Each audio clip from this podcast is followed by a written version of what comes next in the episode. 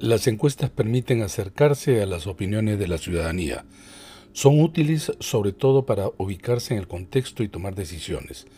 Las publicaciones recientes nos dan luces sobre lo que ocurre en el país y cómo es percibido por la ciudadanía. Se trata de opiniones que no necesariamente se ajustan a la verdad, pero lo que está en la mente y percepciones de la gente también es realidad. En base a ellas, la gente actúa. Además, hay que tener en cuenta que la elaboración de las opiniones es un proceso complejo y no puede ser acotado únicamente a lo que los medios entregan. Por otro lado, la legitimidad en la política se debe entender como la capacidad de las autoridades para obtener la obediencia de la ciudadanía, es decir, su aceptación sin hacer uso de la fuerza coercitiva. Esa capacidad está asociada al liderazgo, la confianza y la persuasión fundamentales para gobernar. Y lo que muestra la última encuesta del Instituto de Estudios Peruanos es que la legitimidad de las autoridades está seriamente dañada. Se puede ver con claridad en el caso de la aprobación del gobierno de la presidenta Dina Boluarte, donde tan solo el 15% la aprueba y el 77% la desaprueba. Aprobación que sube en Lima al 20%, pero que llega tan solo al 7% en el sur del país, espacio regional en donde las protestas fueron mayores. Si bien la asunción de Boluarte al poder fue legal y legítima de origen, por cumplirse la sucesión presidencial en los marcos de la Constitución, su desempeño es evaluado negativamente. Según la encuesta de Ipsos, el 32% de los peruanos consideran que ella es la mayor responsable de la crisis 17% opina que es Alberto Tarola, el 29% le atribuye la responsabilidad al Fujimorismo y un 28% a la bancada de extrema derecha aliadas del gobierno.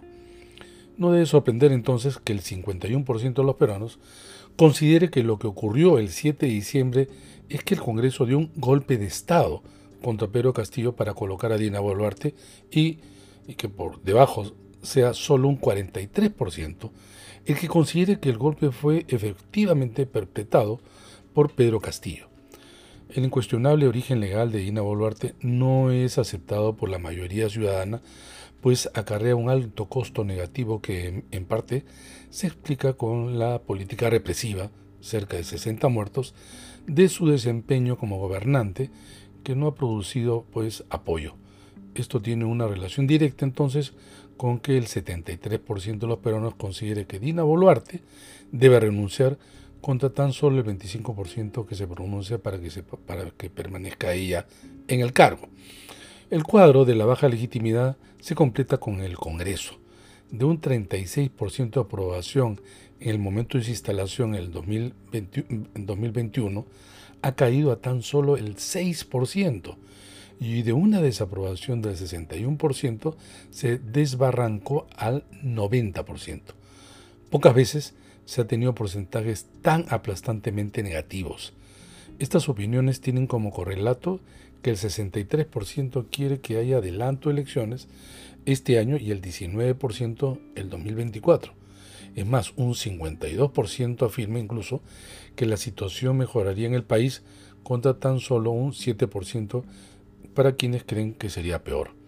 En pocas palabras, la baja legitimidad es la poca capacidad de las autoridades para convencer y producir obediencia convencida. Cuando se contrasta entonces las opiniones de la gente con las percepciones del gobierno, hay una diferencia enorme que justamente provoca el mayor enfrentamiento.